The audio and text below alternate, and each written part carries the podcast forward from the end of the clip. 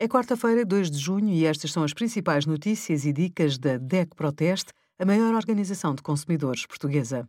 Hoje, em DEC.proteste.pt, sugerimos roupa liberta mais microplásticos do que os detergentes em cápsula, a experiência negativa de uma consumidora com a instalação de uma segunda box da Mel e as escolhas acertadas do nosso teste a mais de 80 ferros de engomar. Se arrenda casa ou está a pensar arrendar, explicamos como funciona a lei das rendas. No mínimo, o contrato de arrendamento dura um ano.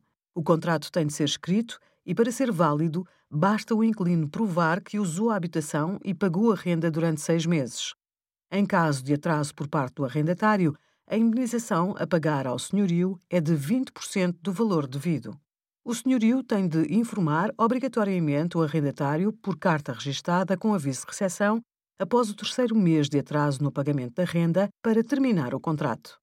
Obrigada por acompanhar a DECO Proteste a contribuir para consumidores mais informados, participativos e exigentes. Visite o nosso site em deco.proteste.pt.